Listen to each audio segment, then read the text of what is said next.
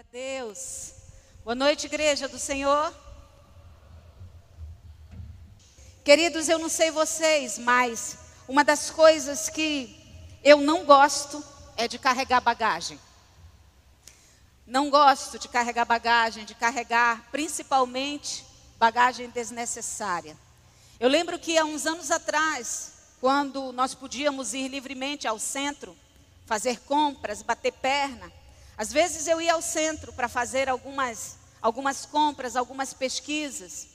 E quando eu precisava voltar com muitas sacolas, quando eu sabia que eu ia fazer compras de vários materiais e eu teria que carregar aquelas sacolas, eu já ficava pensando numa estratégia.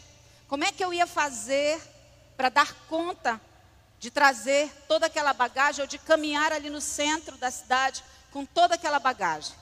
Então, muitas vezes, em muitas, muitas oportunidades, eu chamava uma das minhas fiéis escudeiras, que faz parte aqui dessa comunidade, minha irmã Maiane. E eu dizia: Maiane, vamos ao centro, preciso de ti. E ela ia comigo, e ela me ajudava carregando as sacolas. Quando não, ela carregava todas as sacolas e me apoiava naquele momento. Fato é que eu, particularmente, não gosto de carregar bagagem. E eu aprendi a viajar com aquilo que de fato eu vou precisar. Essa é uma aprendizagem, porque há uma tendência nossa, principalmente nós mulheres, de quando a gente precisa fazer alguma viagem, seja ir para o sítio, para o acampamento ou para qualquer outro lugar. Às vezes a gente coloca muito mais coisas do que vai, na verdade, precisar.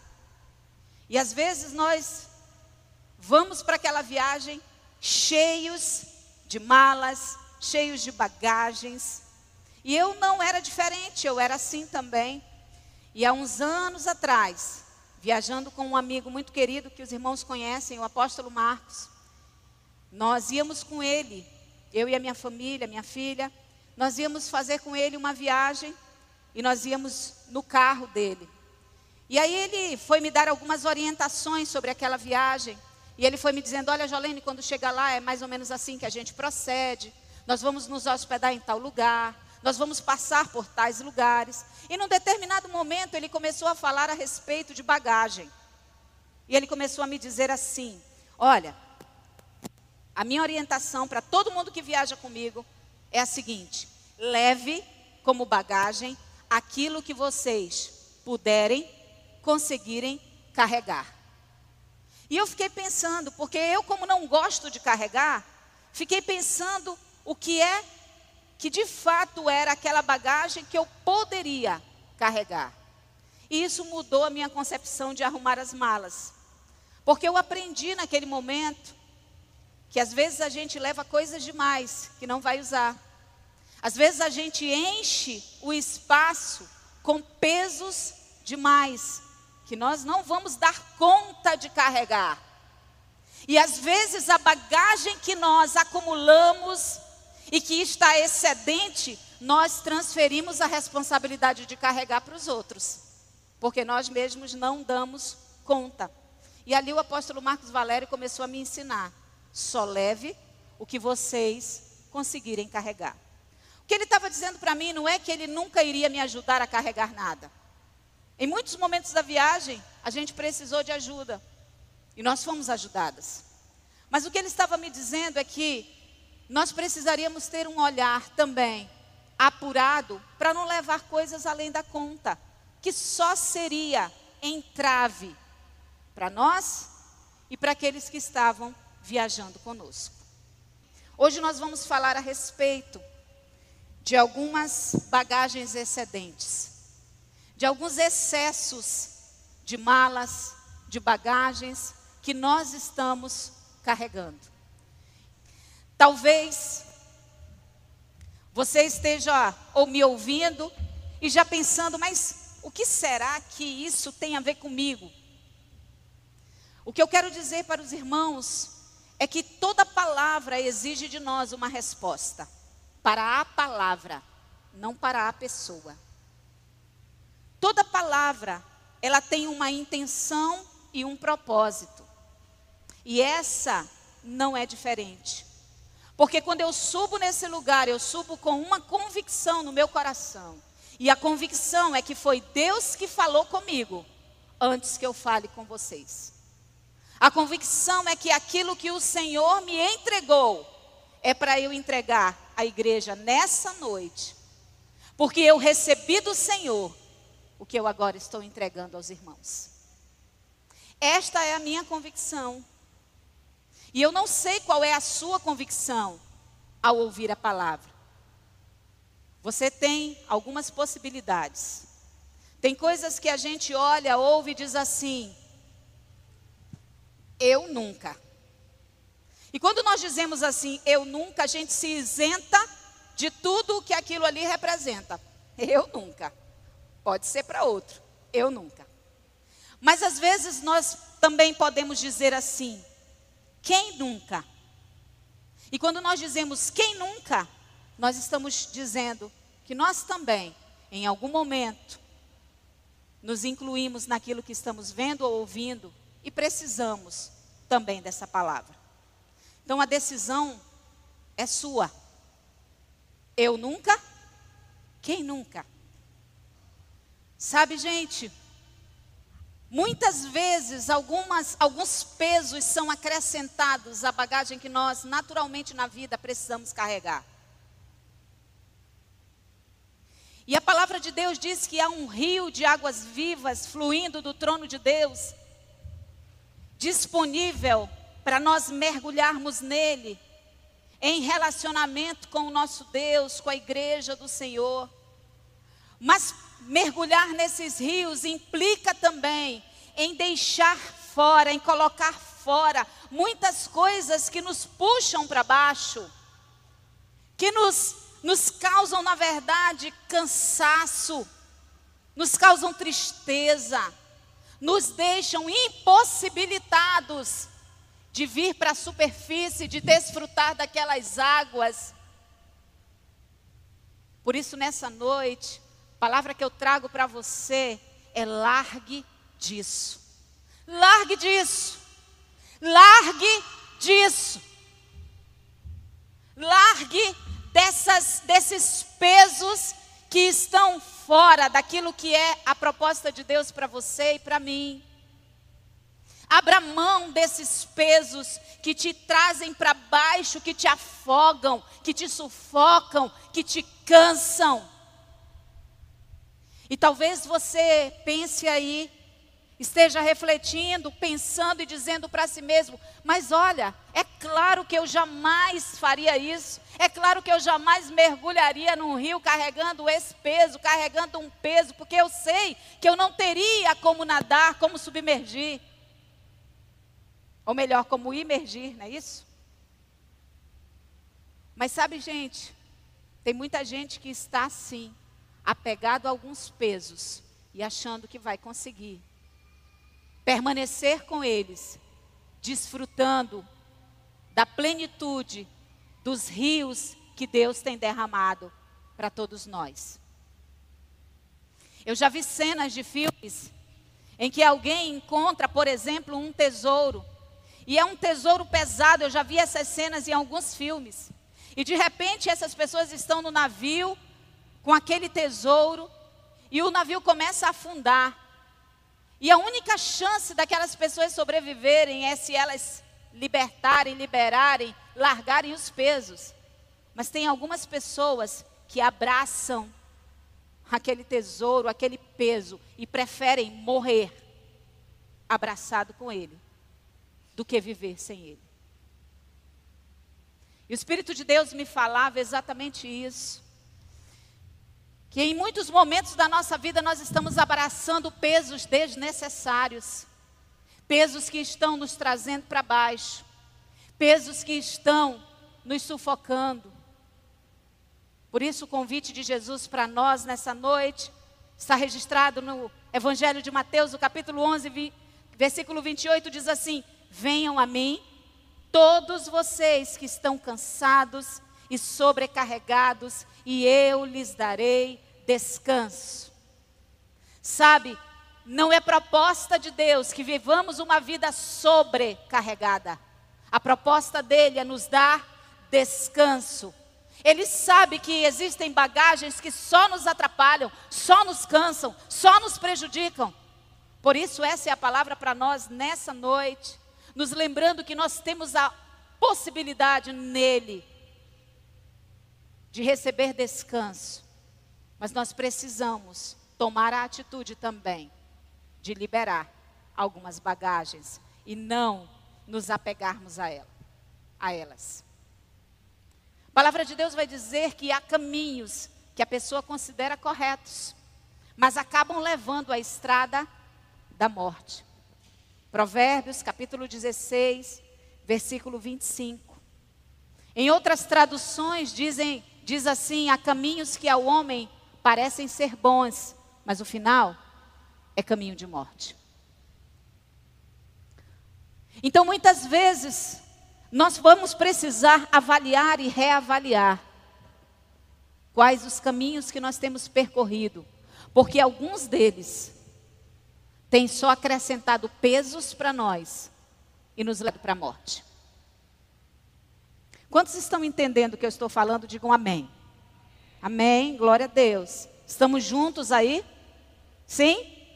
Você recebeu nessa noite um esboço. Todos estão com seu esboço? Ok. Alguém precisa do esboço? Alguém não recebeu e precisa?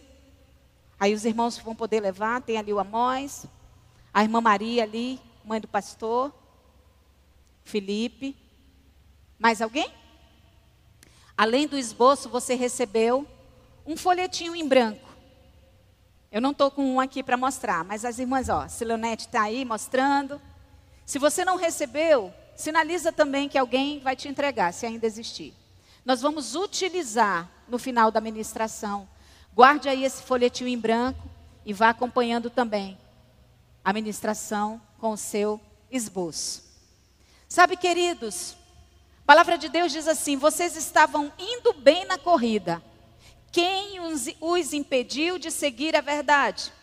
Isso está registrado no livro de Gálatas, na carta de Paulo aos Gálatas, capítulo 5, versículo 7. O apóstolo Paulo ele estava dizendo para essa igreja: olha, vocês começaram uma carreira, e nessa carreira vocês começaram bem, vocês estavam correndo, uh, livremente. O que, que aconteceu que começou a fazer com que vocês parassem, fossem paralisando, até pararem de seguir a verdade? Tem coisas que nos atrapalham. Tem coisas que são nocivas, tem coisas que não parecem que vão nos prejudicar, mas prejudicam. E é essa, são essas coisas que nessa noite o Senhor nos chama a atenção para que a gente elimine esses pesos e essas bagagens. Algumas bagagens estão nos impedindo de amar a igreja de Cristo servir as pessoas e mostrar sinais claros de compromisso com o Evangelho, com o reino de Deus e com o nosso chamado. Algumas bagagens estão nos impedindo de amar a igreja de Cristo, servir as pessoas e mostrar sinais claros de compromisso com o Evangelho, com o reino de Deus e com o nosso chamado. Talvez você que está nos acompanhando nos domingos, nas celebrações noturnas de domingo, você tenha reconhecido alguns pontos nessa citação. Que Deus falava comigo, que Deus me entregava. E eu louvo ao Senhor porque o tom dessa ministração, o tema dessa ministração, o Senhor falou muito antes, mas ele ligava todas as coisas, porque ele, o Espírito de Deus, liga todas as coisas.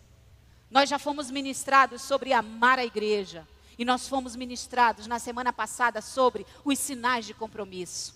E hoje o Senhor nos chama para dizer que se nós não eliminarmos algumas bagagens, nem conseguimos amar plenamente como devemos a igreja, zelando por ela, morrendo por ela, e nem conseguiremos também mostrar os sinais de compromisso que Deus espera que eu e você mostremos ao reino ao Evangelho, ao nosso chamado, à igreja do Senhor Jesus espalhada na terra, mas a igreja local onde eu decido congregar e me reunir, a comunidade, as pessoas com as quais eu decidi me relacionar. Queridos, essa é uma palavra que em alguns momentos ela nos confronta, mas é necessária. Porque o Senhor, quando nos criou, Ele nos criou para um propósito. Você pode dizer isso? Eu fui criado com um propósito. Você pode dizer? Você pode dizer melhor aí? Eu fui criado com um propósito. Amém. Ninguém aqui foi criado aleatoriamente. Hoje nós conversávamos lá, na, lá em casa sobre conversas aleatórias. Sabe o aleatório é aquela coisa que não está numa sequência, ela não, não tem uma organização, não tem, não tem uma lógica no andamento das coisas e surge. E a gente ria lá em casa porque às vezes a gente está falando uma coisa e de repente alguém chega com uma fala totalmente aleatória. Não tem nada a ver com nada do que a gente estava falando. Essas coisas acontecem, mas Deus não é aleatório. Quando o Senhor nos criou, Ele não nos criou de forma aleatória. Não, não tenho nada para fazer, vou criar o Haroldo, vou criar a Jolene, vou criar o Hamilton, vou criar o Rodrigo. Não, não foi assim. Deus nos criou com uma intenção e com um propósito. Você foi criado com uma intenção e com um propósito. E ao estar aqui, há dentro do propósito maior de Deus, um propósito específico para a tua vida também. Por isso, nós precisamos conhecer a palavra, porque a palavra é que vai nos dizer essas coisas. E nós vamos encontrar, por meio do profeta Isaías, capítulo 43, versículo 7. Vamos ler todos juntos? Vamos lá? Tragam.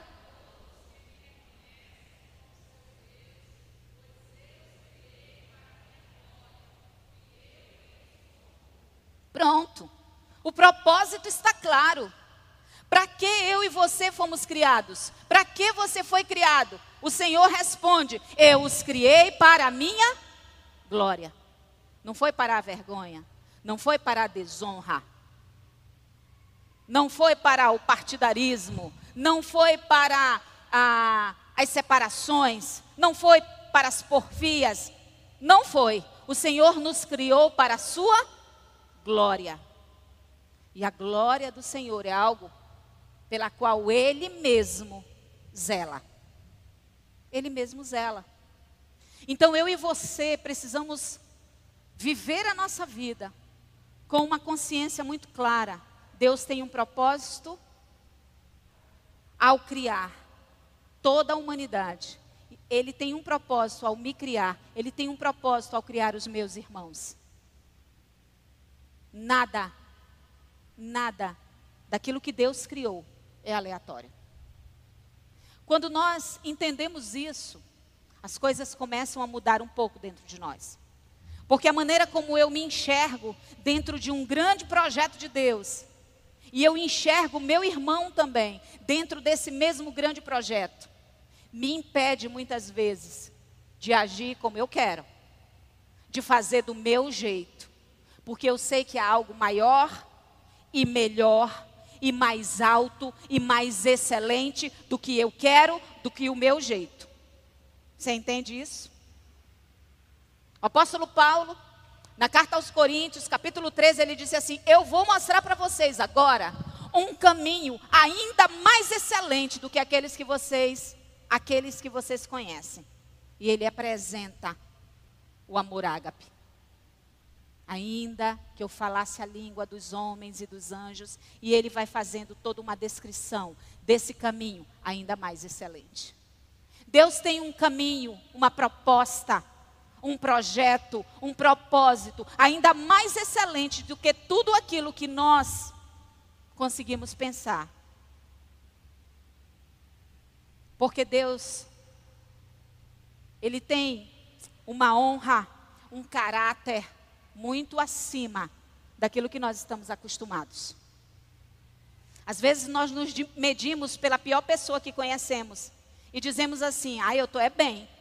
Porque se me comparar com fulano, ó, fulano matou, roubou, se prostitui, faz isso, fez aquilo. Aí você se compara com o pior e você acha que é o melhor. Você acha que você está bem. Só que o padrão de Deus não sou eu e não é você. O padrão de Deus é Jesus. E aí, quando eu me comparo com Jesus, aí eu vejo que de bem eu não tenho nada. Eu que tenho é muita coisa para consertar. Quantos estão entendendo? Bem? Glória a Deus. Vamos seguir um pouco mais. Você vai pegar o seu esboço e agora você vai começar a preencher o seu esboço.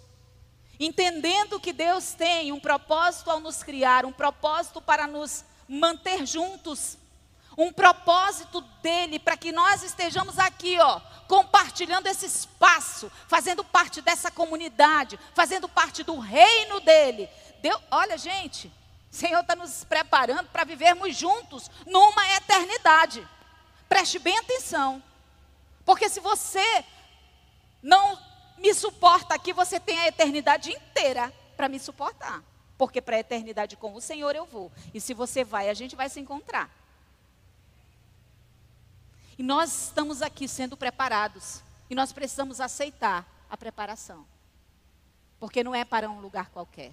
Então, você vai preencher aí primeiro para viver mais leve e feliz e abraçar o propósito de Deus para a sua vida. Primeiro, deixe para trás todo o ressentimento e abrace o perdão.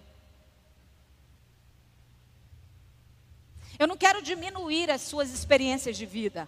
Não é esse o meu objetivo aqui. Eu não quero dizer que o que você sentiu, sente, a dor, a decepção, são pequenos. Mas eu estou dizendo para você que carregar esse peso, abraçar esse peso, vai te afundar. Você precisa deixar para trás todo o ressentimento. Ressentimento é a decisão de continuar sentindo o que você sentiu a primeira vez que te fizeram alguma coisa. Te traíram. Você sentiu mágoa, você sentiu ah, vergonha, você sentiu decepção, ressentimento. É você pegar isso e continuar sentindo e nunca liberar a pessoa e a si mesmo por meio do perdão. Mas o apóstolo Paulo, ele diz algo para nós que nós precisamos lembrar todos os dias. Na carta aos Filipenses, no capítulo 3, versículos 13 e 14, o apóstolo Paulo diz: Concentro todos os meus esforços nisto, esquecendo-me do passado e olhando para o que está adiante, prossigo para o final, para o final da corrida, a fim de receber o prêmio celestial para o qual Deus nos chama em Cristo Jesus. Amém? Queridos, há um futuro há uma corrida, há um prêmio celestial, há um chamado, e o apóstolo Paulo diz para eu alcançar tudo isso, eu me concentro em algo, esquecer, deixar para trás o passado e olhar para o que está adiante. Alguém lhe magoou? Perdoa. Alguém lhe feriu, alguém lhe traiu, alguém lhe olhou azedo, cozido, torto, direito? Perdoa para você prosseguir. Tem gente apegado a ressentimento. Tem gente apegado a ressentimento. E por trás do ressentimento vem, sabe o que? Separação. Vem, sabe o que? Falatórios. Vem, sabe o que? Dificuldade de comunhão. Não consigo, não posso. Não é verdade. Porque na cruz, Jesus levou, até onde eu sei, todas, todas as nossas iniquidades. A minha, a sua e a da pessoa que lhe ofendeu. Pastor John Bevere, ele é pastor, é conferencista, ele é escritor. Ele escreveu um livro chamado A Isca de Satanás. E nesse livro eu tenho, recomendo a leitura, ele faz uma explanação a respeito de como a ofensa é uma isca. O ofendido que se apega à ofensa, Isso é uma isca e não é uma isca de nenhum outro lugar e de nenhuma outra pessoa. É isca de Satanás. Para nos fazer cair, para nos fazer paralisar, para nos fazer retroceder. Eu já conversei com muitas pessoas que disseram para mim: não consigo, eu não consigo me relacionar assim em comunidade, eu não consigo vir, eu não consigo é, me juntar com as pessoas, porque eu fui magoada, porque eu fui magoado, porque contaram um segredo meu, porque alguém disse uma coisa que eu não gostei. Ei, passado. O apóstolo Paulo diz: Eu me concentro em deixar para trás o passado e prosseguir para o alvo, meu irmão. Ou você vai viver lá, ou você vai prosseguir. É hora de deixar o passado no passado e prosseguir para o alvo, deixando todo o ressentimento. O ressentimento, ele pode te afundar. Mas há mais. Apóstolo Paulo ainda em Colossenses capítulo 1, versículo 20 diz assim: "E por meio dele o Pai reconciliou consigo todas as coisas, por meio do sangue do filho na cruz. O Pai fez as pazes com todas as coisas, tanto nos céus como na terra. O que foi que o Pai fez? Ele fez as pazes. Ele fez as pazes. Sabe o que isso significa? Significa que antes havia uma relação de inimizade. Mas a proposta de Deus não é permanecer a inimizade, é fazer as pazes, é reconciliar. Foi para isso que Jesus veio, para nos reconciliar com o Pai, para nos reconciliar entre nós. Mas aquele que se apega ao ressentimento não caminha em reconciliação. E nós precisamos, precisamos nos submeter, irmãos, à verdade. Não de quem diz, mas a verdade da palavra. A verdade da palavra. Nós precisamos entender que o ministério de Jesus é um ministério de reconciliação. Foi para isso que ele veio. É o que ele espera de nós. Que nós sejamos reconciliadores pacificadores. Que nós tenhamos comunhão entre nós, deixando para trás todo o ressentimento. Quando Jesus fala com os seus discípulos em um determinado momento, ele diz: Olha, quando vocês orarem, orem assim. E ele começa a mostrar uma oração que servirá de modelo, porque ela contém os princípios que precisam estar na oração que ele estava ensinando, como discípulos buscando a Deus. E ele começa dizendo a oração que os irmãos também conhecem: Pai nosso, quem conhece? Que estás nos céus, santificado seja o teu nome. Venha o teu reino, seja feita a tua vontade, assim na terra como no céu. O pão nosso de cada dia nos dá hoje. Aí ele faz uma declaração. Mateus 6,12. Ele diz assim: vamos ler juntos? E perdoa.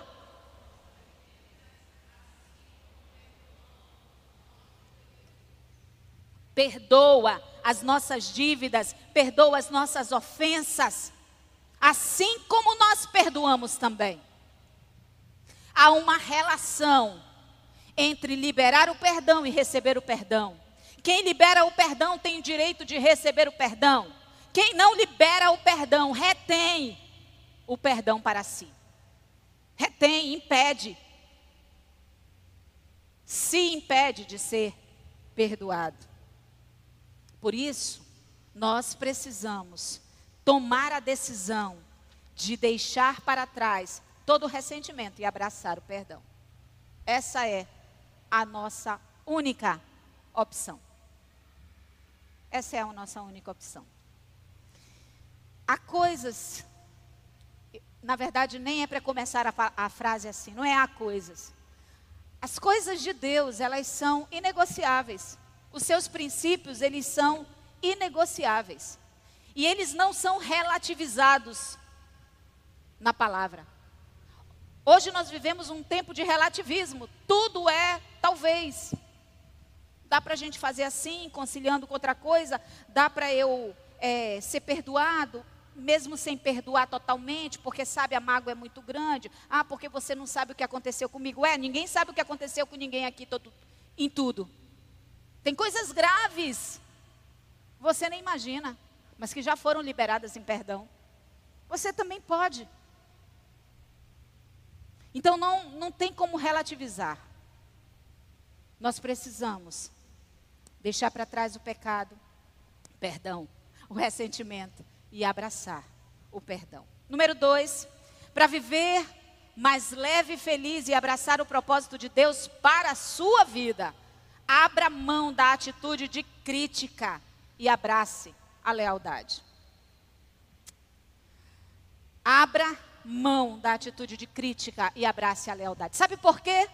Primeiro motivo é porque Jesus reprova a atitude de crítica.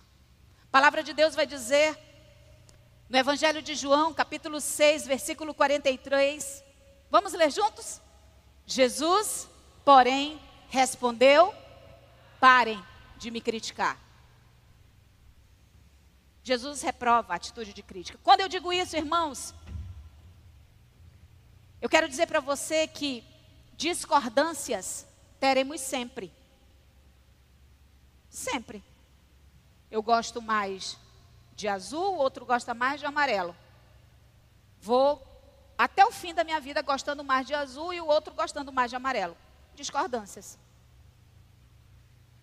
Prefiro é, doce, o outro prefere salgado. Não, mas o doce é melhor. Não, mas o doce faz mal. O salgado é, é menos pior. Discordâncias nós teremos, mas a atitude de crítica é algo diferente. Eu estou falando da atitude de crítica que não fala de maneira honesta, sincera, com a intenção de construir e ajudar a pessoa na qual você vê uma questão que ela precisa ajustar. Isso é outra coisa. A crítica positiva, construtiva, que tem um efeito positivo entre nós é aquela que ela tem hora certa, local certo e pessoa certa. Uma vez alguém veio conversar comigo e me contando assim: olha, irmã, é, uma pessoa veio me dizer que não vai participar de tal coisa porque a, a pessoa que lidera deu uma palavra assim mais grosseira. Então, me disseram que não vai mais, não vai mais participar porque a pessoa é assim, ela é grossa, ela é isso, ela é aquilo, é aquilo outro. E a resposta que eu dei foi assim: qual foi de vocês que já conversou com a pessoa, com a sua líder, e já expôs claramente para ela, com amor, que ela precisa ter uma atitude diferente na hora de conduzir as coisas. A pessoa que te disse isso conversou com ela? Não. Você conversou? Não. Crítica por crítica. Deus não aprova esse negócio, não. Se você tem algo para dizer de uma discordância que seja tão importante para você, diga para a pessoa certa, olhe nos olhos, chame para um gabinete, chame para uma conversa e diga: Olha, não gostei, não concordo. Você tem todo o direito, mas não tem o direito de ficar disseminando críticas. Sabe por quê, queridos? Porque às vezes aquilo que nós dizemos afeta outras pessoas. Fazendo com que essas pessoas, que às vezes são novos na fé, estão ainda começando a caminhar, não queira mais nem ficar por perto. Isso é muito grave. Isso é muito sério. Jesus diz: parem de me criticar, mas a palavra continua falando conosco. Tiago, capítulo 4, versículo 11, diz assim: o apóstolo Paulo, orientando aqui, dizendo, carta de Tiago, na verdade: irmãos, não falem mal uns dos outros. Se criticam e julgam uns aos outros, criticam e julgam a lei. Cabe-lhes, porém, praticar a lei e não julgá-la. A atitude de crítica é essa atitude em que nada está bom, nada presta. E que às vezes você não tem, na verdade, nenhum argumento sólido para aquilo.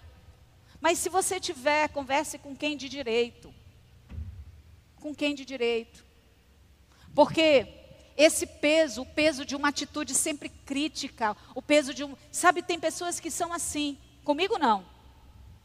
Eu já chego mesmo para criticar. Confunde uma questão que tem e que não é boa, não é aceitável com a sua identidade. Não, você não, não foi criado para isso, não.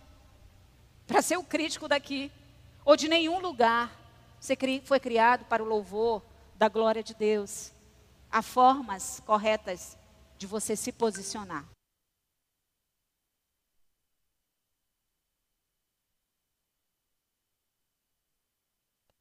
Amém. Glória a Deus. Vamos seguir. No livro de Jó, capítulo 6, versículo 25, a expressão que Jó declara é essa: palavras honestas são dolorosas, mas de que servem suas críticas? Deixa eu contextualizar um pouquinho esse texto. Quem está dizendo isso é Jó. E ele está dizendo isso, não é para o vento, para as paredes, ele está dizendo isso para três amigos que foram consolá-lo. Mas quando eles chegaram lá, esses três amigos, eles começaram a falar coisas que saíram totalmente do objetivo da sua visita, que era consolo, e foram para o ataque, para a crítica, para aquela palavra que não tem graça, que não tem misericórdia. Eu estava lendo o livro de Jó, e quando eu estava lendo, eu digo, meu Deus, mas espera lá, será que o que eu estou lendo e entendendo é isso mesmo? E eu mandei mensagem para dois homens de Deus. E eu dizia na mensagem: eu preciso que vocês me expliquem como teólogos, o que que vocês veem aqui? Qual foi o erro desses amigos? Porque eles começaram bem. Eles foram, saíram das suas casas para ir com um amigo que estava doente. Eles chegaram naquele lugar, eles cumpriram o protocolo que era o protocolo daquele ambiente. Eles ficaram sete dias sentados sem dizer nada. Estava indo tudo tão bem. Onde foi que eles começaram a errar, a ponto de Deus reprová-los e dizer: Jó, agora ora por eles, para que eu os abençoe e os perdoe? Onde foi? E esses amigos queridos, dois pastores, me enviaram suas respostas. E era exatamente o que eu estava enxergando. É que naquilo que aqueles amigos começaram a falar, faltava aquilo que nós recebemos de Deus e que eles também recebiam, faltava a graça de Deus, a misericórdia de Deus. Eles começaram a falar sem misericórdia, começaram a apontar, apontar, apontar, apontar. E Deus diz: Eu não aprovo isso, mesmo que seja em meu nome, porque eles falavam em nome de Deus. Deus não aprovou.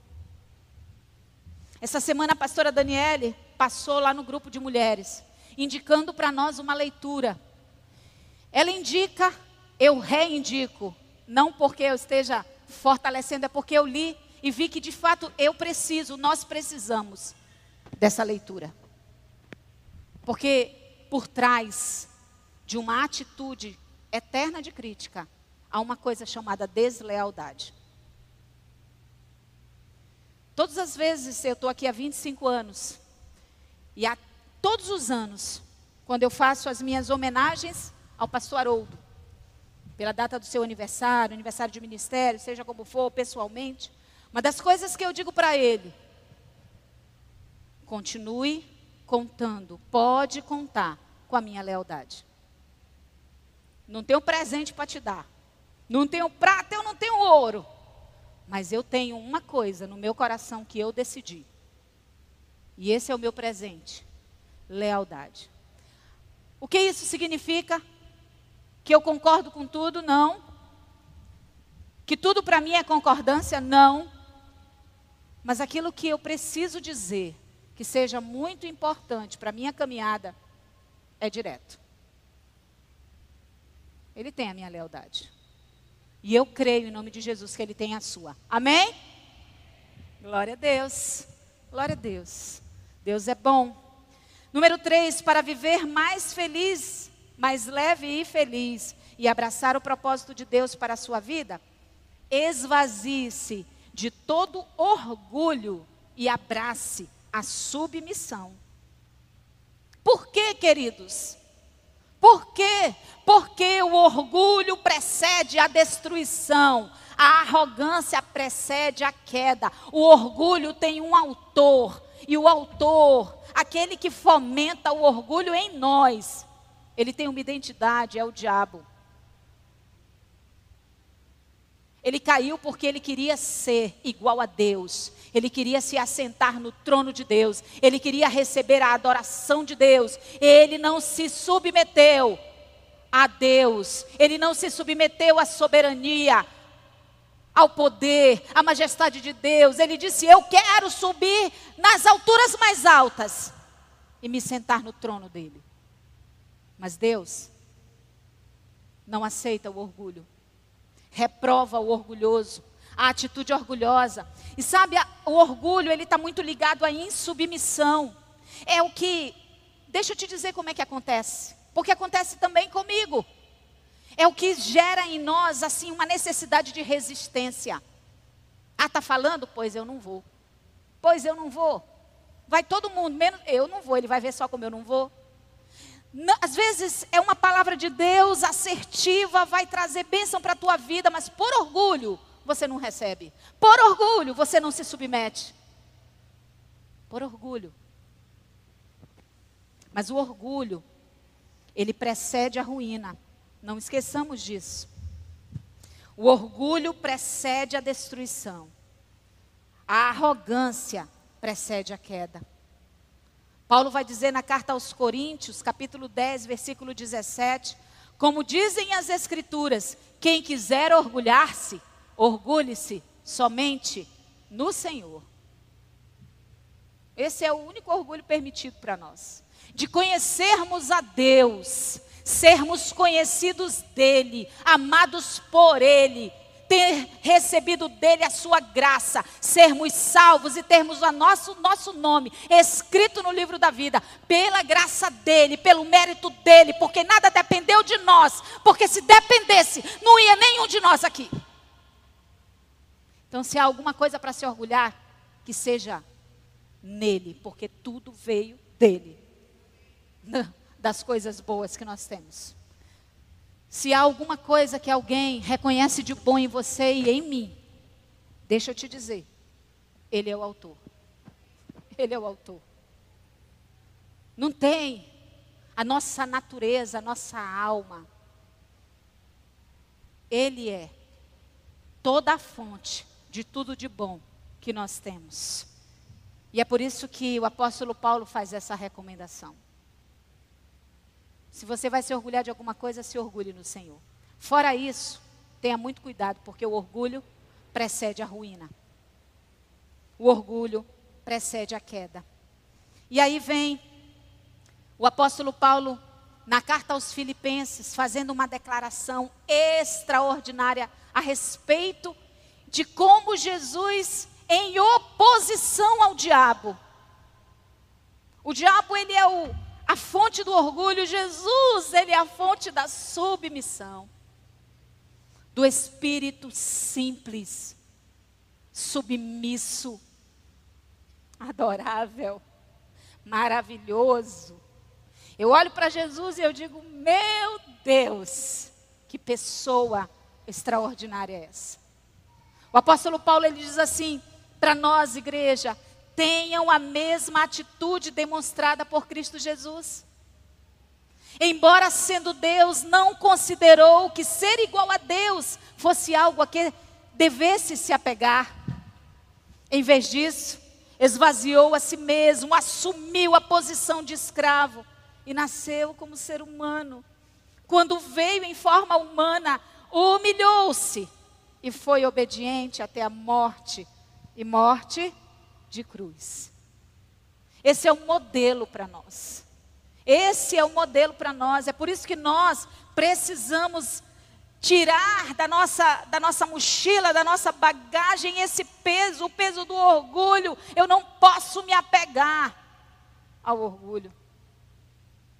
Tem pessoas que aprendem a ser orgulhosos em casa, vem de, vem de uma criação mesmo, de orgulho. Não, eu não peço desculpas, eu não peço nada emprestado, eu não peço, eu não peço, eu não peço. Por que você não pede? E se formos sinceros mesmo, é porque há em nós, muitas vezes, o orgulho. Então, para nós nessa noite, esvazie-se, tire da sua bagagem todo o orgulho e abrace a humildade. Amém? Número quatro e último, para viver mais leve e feliz e abraçar o propósito de Deus para a sua vida, abandone a vida de pecado e abrace a santidade. Cada um dos nossos pecados é um é, guardados, abraçados, apegados, é um peso a mais que nós carregamos. Mas a palavra para nós nessa noite é abandonar a vida de pecado e abraçar a santidade. Hebreus, no capítulo 12, versículo 1, vamos ler juntos? O que diz a palavra de Deus? Livremo-nos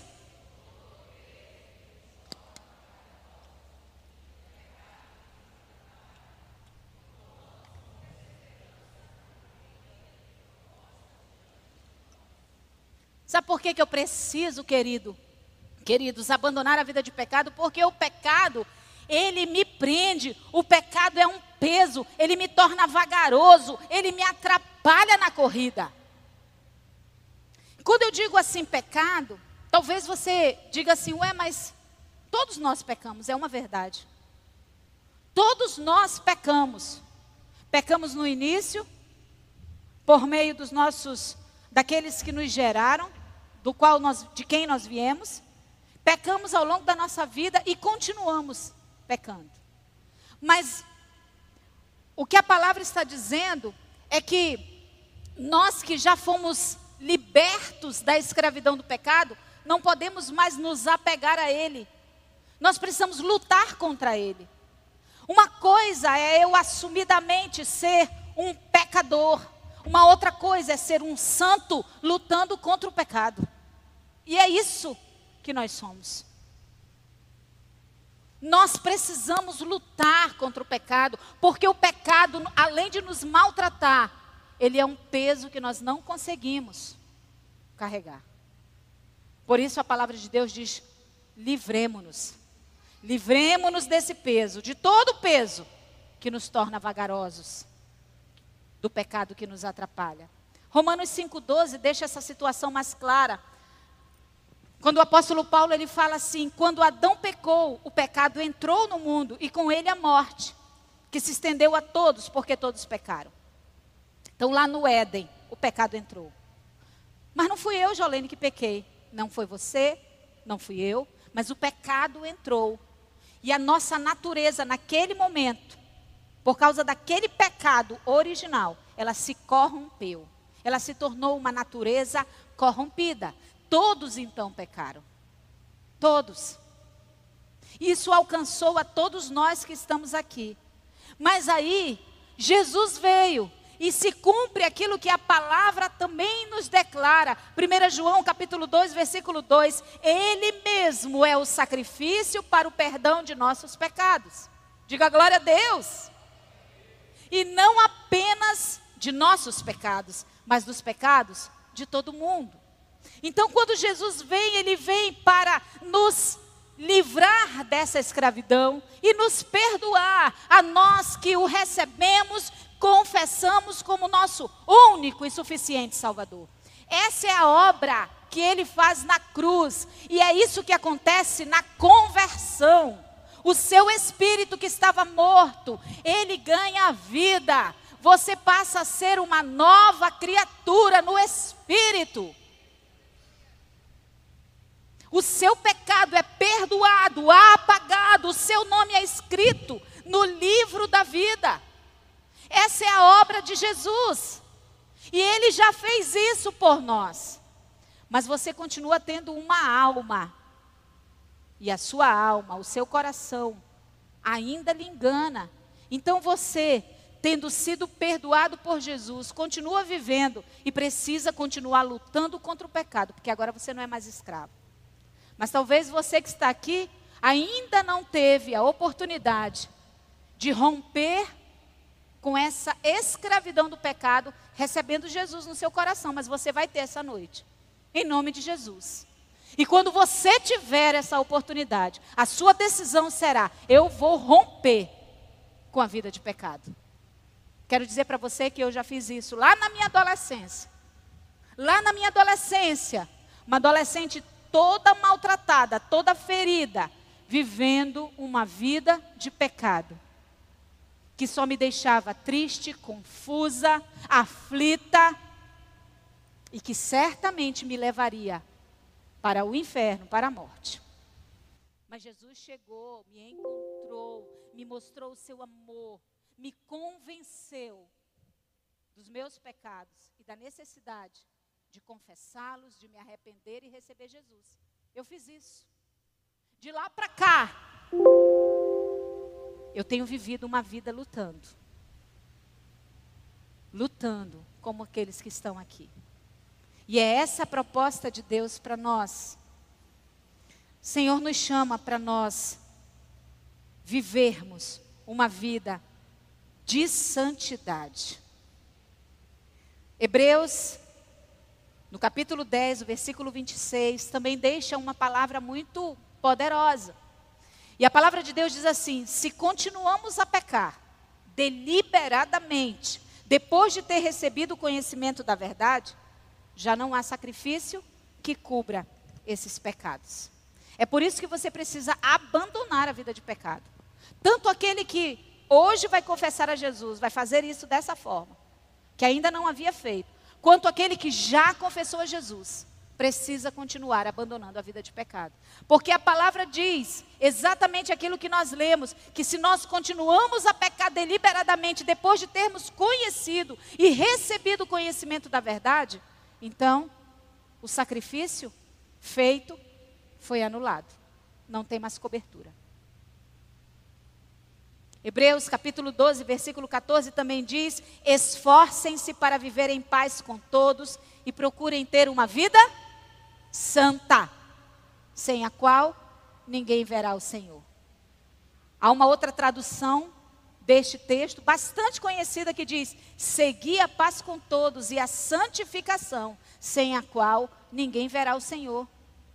Depois que se segue a conversão, em que alguém se converte, recebe Jesus, tem o seu nome escrito no livro da vida, é tirado dele a condenação eterna, ele passa agora a viver um processo chamado santificação.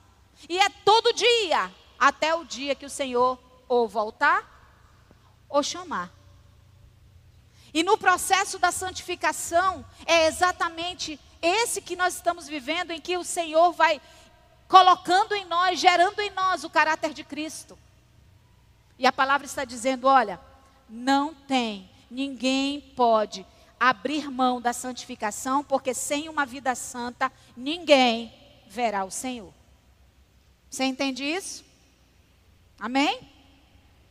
Mateus 11:30 deixa para nós um convite deixa para nós a possibilidade de nós nos desvencilharmos de todos esses pesos e de todas essas bagagens. E é uma palavra que ela é declarada por Jesus para nós. Ele diz assim: Meu jugo é fácil de carregar e o fardo que lhes dou é leve. A proposta de Jesus é que nós deixemos todos esses pesos que nos atrapalham de pecado, orgulho, crítica, ressentimento e recebamos de Jesus o seu fardo, porque o que vem de Jesus não nos afunda, não nos mata, pelo contrário, gera vida em nós.